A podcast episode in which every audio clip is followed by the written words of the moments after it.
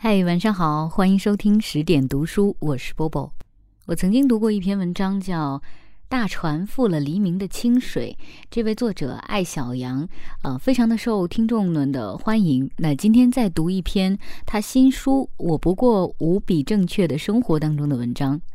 我从来没有想过，去除父母的身份，他们是怎样的人？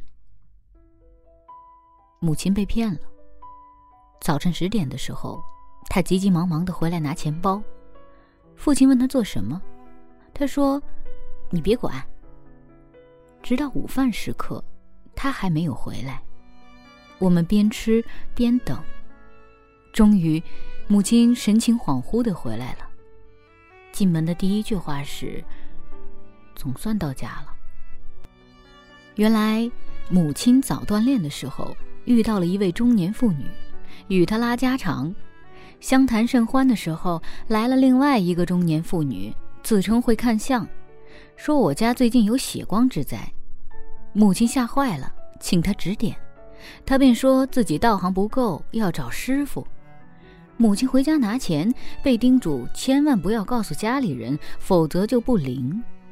结果，他们把母亲用车拉到附近的一个小区，一人拿走他的钱与戒指去跟师傅商量，一人陪他在楼下等。不久，陪等的人借故走了，母亲等了半个多小时才反应过来自己是受了骗。一场拙劣的骗局。在我的眼里，母亲一直是一个谨小慎微的人，从困难年代走过来。勤劳节俭，轻易不会把钱交到别人手里。父亲埋怨母亲又傻又天真，母亲眼泪汪汪的坐在那儿。我只好打圆场，说一定是骗子用了迷药。母亲抬眼看我，想了想，便附和道：“骗子肯定给我下药了。”父亲报了警。下午我去上班。父亲赌气要去医院看病，母亲只好一个人去派出所做笔录，让胆小怕事的母亲一个人面对陌生人，回顾那场梦魇般的骗局。我很不安，勉强坚持到下午四点，再也坐不住，请假回去看母亲。下了大巴，急匆匆地往家赶，却看到前面一个熟悉的身影，身边同行的是一个陌生人。我好奇，便悄悄的跟在他们后面。您一看呢，就是有好福气，有儿有女。我大儿子在山东，二儿子在四川。母亲说话很慢，带着一点东北口音，谈起自己的儿女，总是一脸自豪。到了家门口，母亲与陌生人道别。我走上去叫了一声“妈”，本来想问他做笔录的情况，一出口却是：“刚才那人是谁啊？”母亲说：“半道碰上的，不认识。”我听了便有些生气，责怪他不吸取教训。早晨刚被骗，下午又跟不知底细的人说家里的事儿。听口音，是北方人，人挺好的。母亲小声说：“北方人就没骗子，以后不要跟陌生人说话，有话回家说。”或许我的语气过于严厉，母亲的脸一下红了。我大学毕业后留在武汉，父母退休后便双双来到武汉。母亲是山东人，父亲是湖北人，在武汉生活。对于父亲来说是叶落归根，对于母亲来说则是嫁鸡随鸡。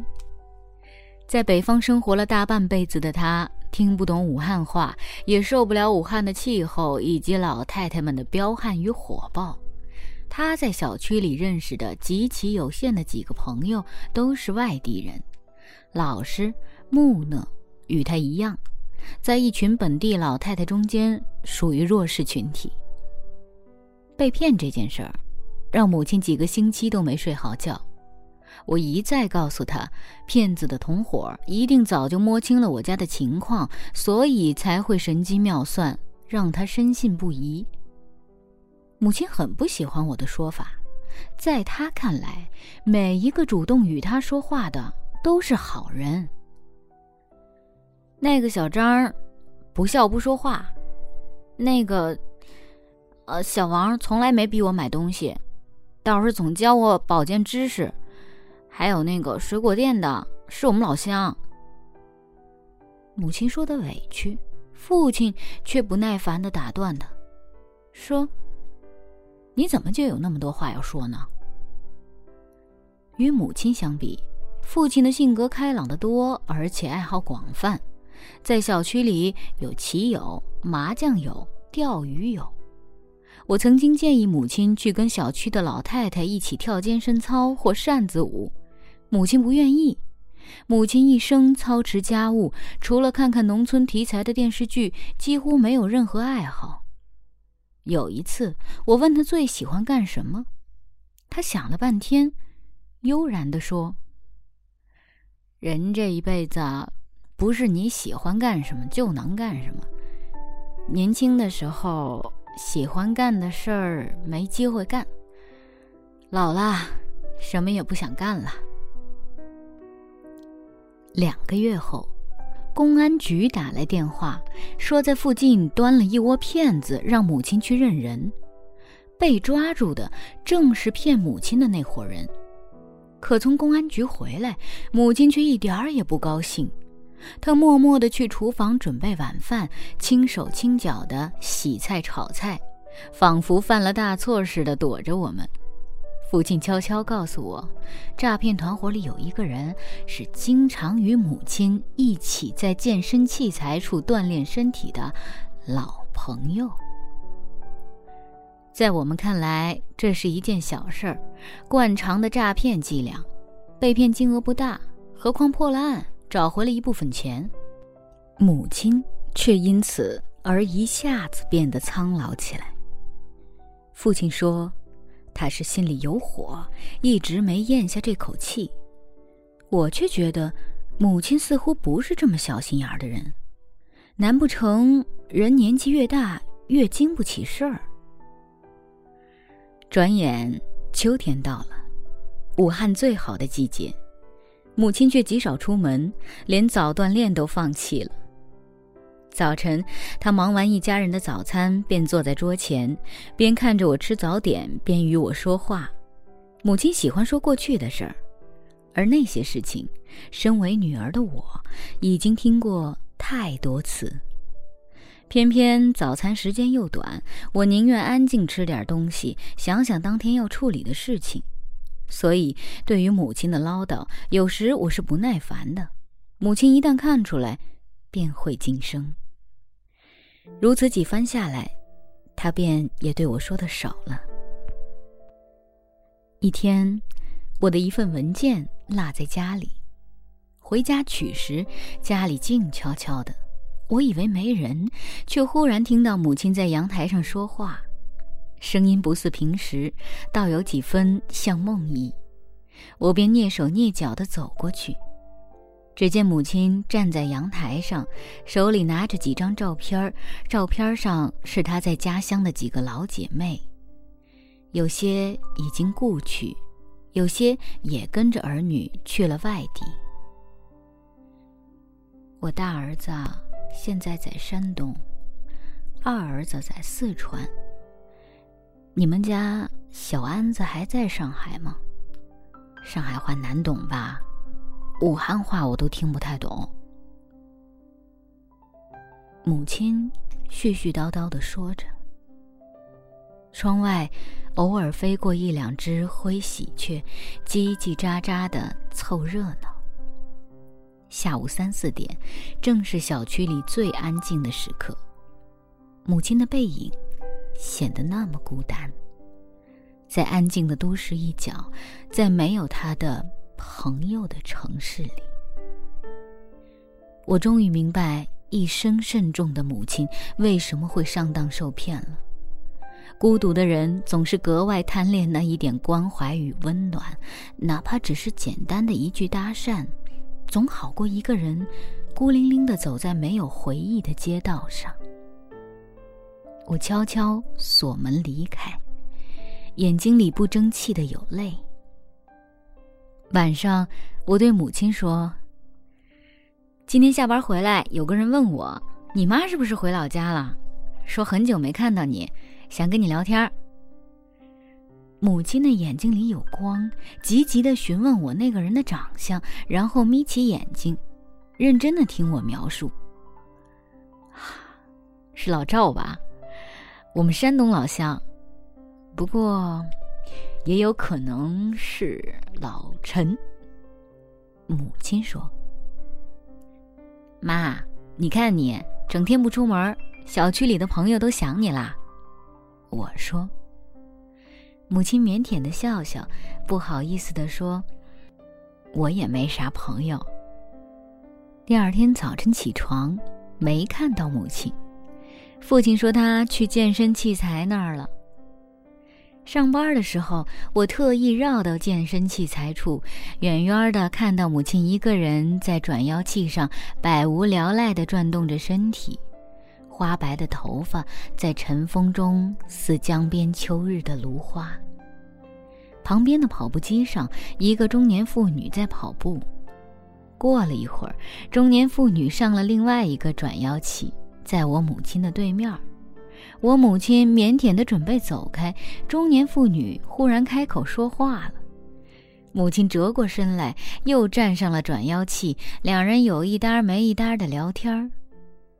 深秋的日光忽然变得温暖，我快步往小区门口去，再晚就赶不上班车了。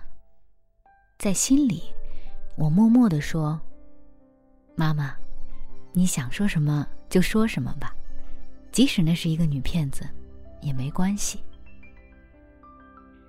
世界上最可怕的，并不是骗子，而是孤独。当我与父亲将母亲从他生活了一辈子的小城连根拔起，移植到武汉这个大城市，他就成了一株没有养分的树苗。他隐忍，他认命，他努力的不留恋过去。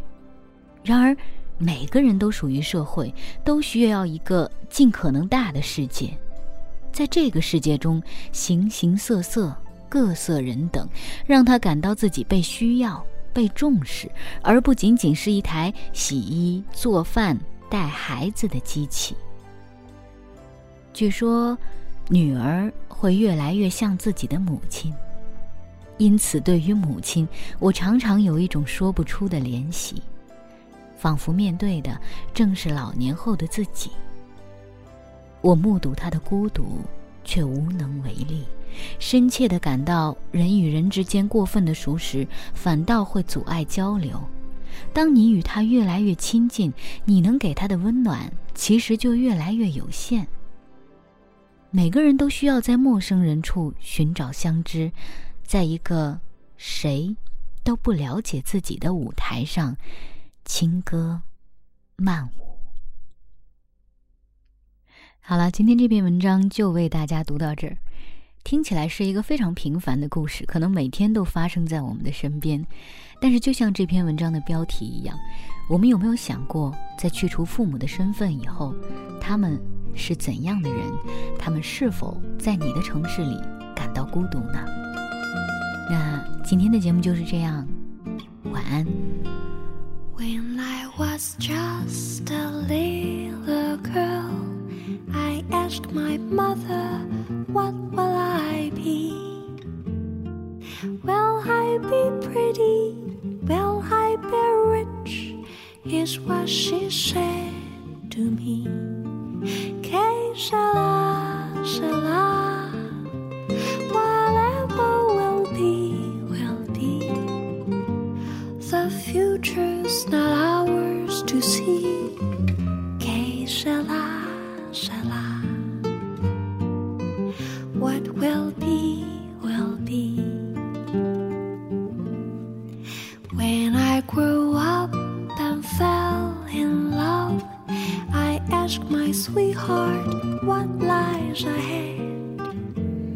Will we have rainbows day after day? Here's what my sweetheart said. Keisha, shala, whatever will be, will be. The future's not ours to see.